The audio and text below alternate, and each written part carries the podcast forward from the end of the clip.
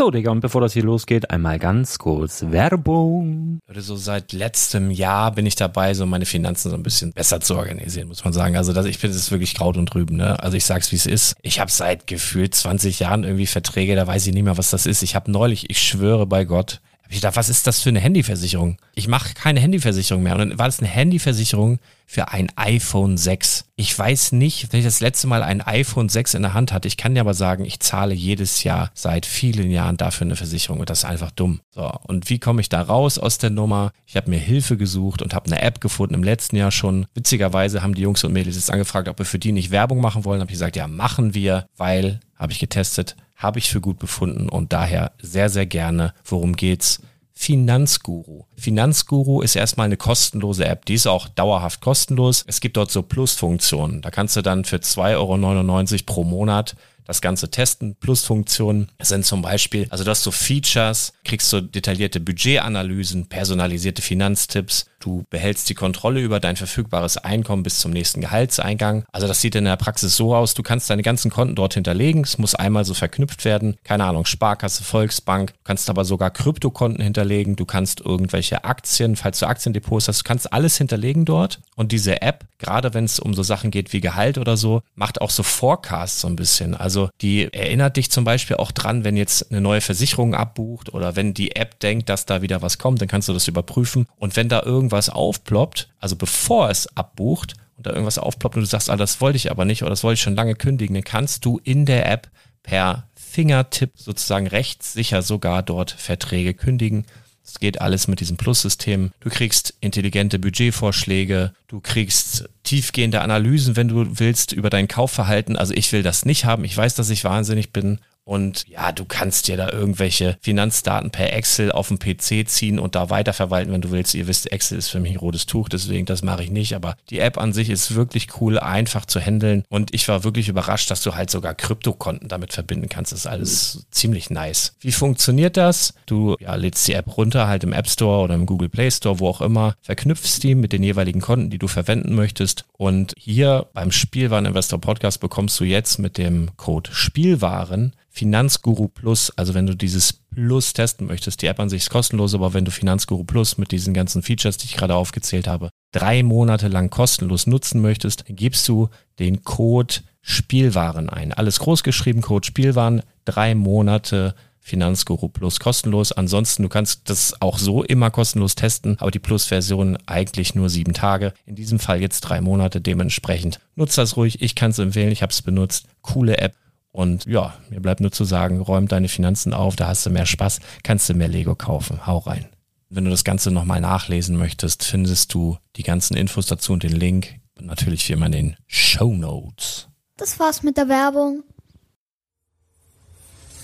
Herzlich willkommen zum Spielwareninvestor Podcast. Deutschlands Nummer 1 zum Thema Toy Invest. Spielen reale Rendite mit Lego und Co.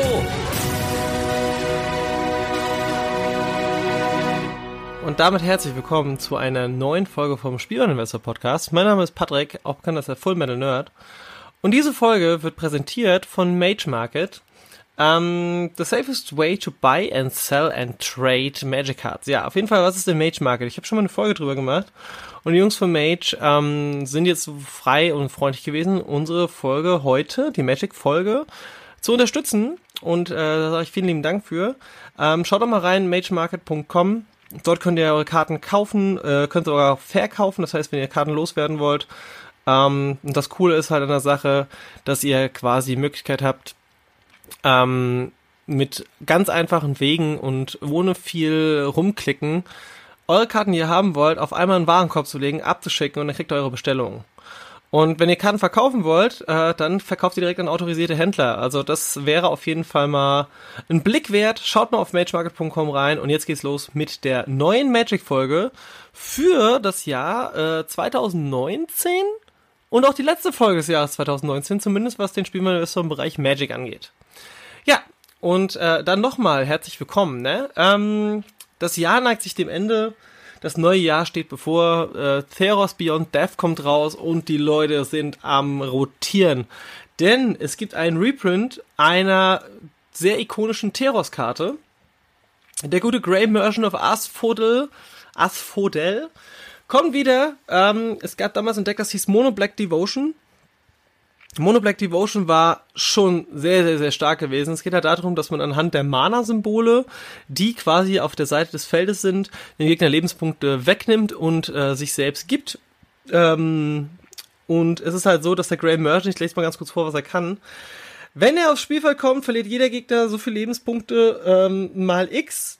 Äh, und X bestimmt die Anzahl der schwarzen Mana-Symbole, die quasi, äh, ja, auf dem Feld sind.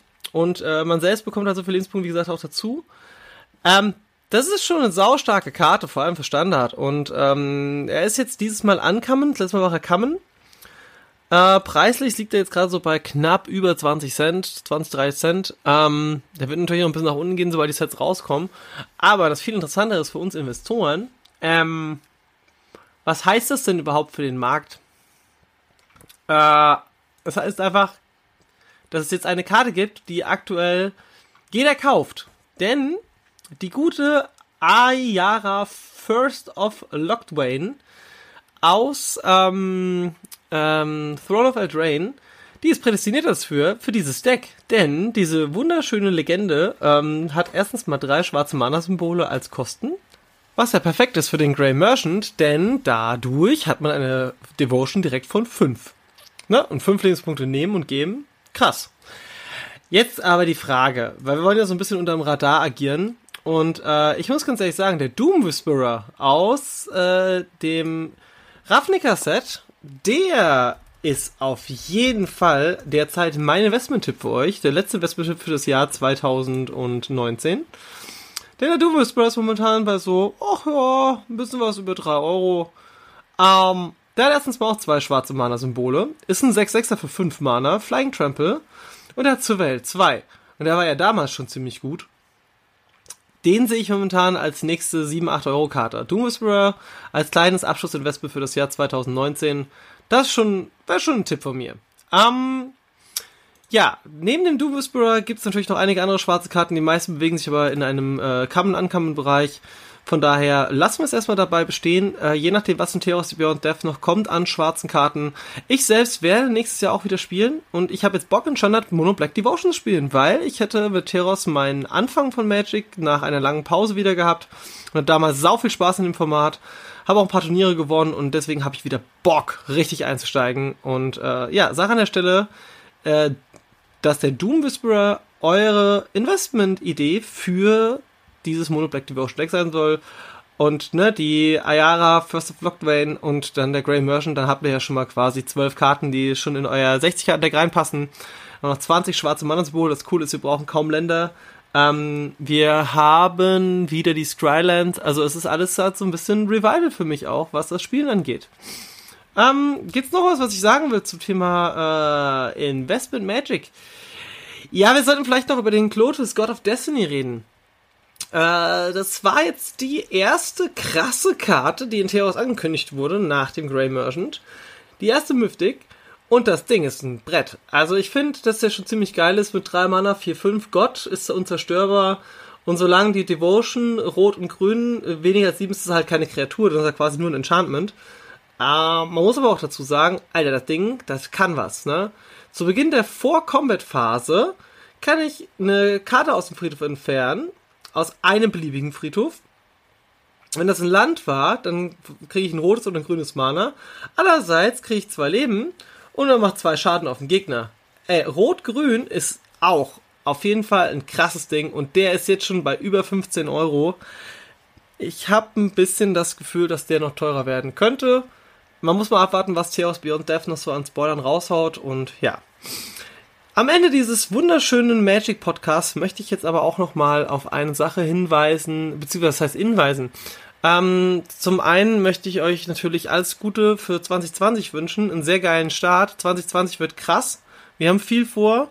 Lars und ich, wir haben uns auch schon viel unterhalten und da kommt jetzt einiges.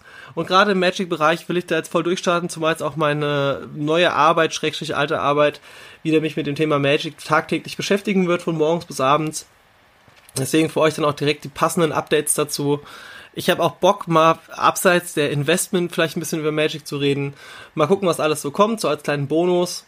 Aber natürlich soll der Fokus auf das Investment auf dem Investment liegen.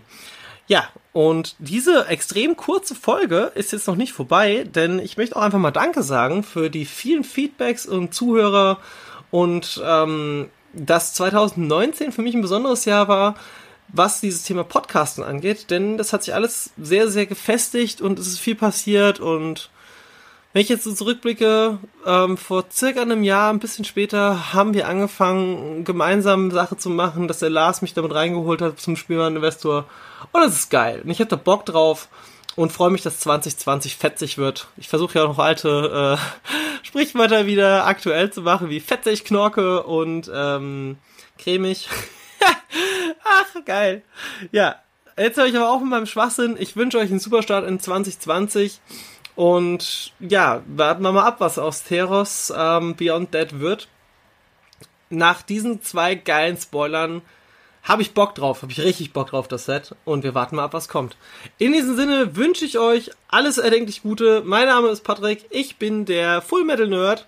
Und ich bin auch der Typ, der euch weiterhin mit dem Besten von Magic versorgen wird. Bis dahin, tschüss!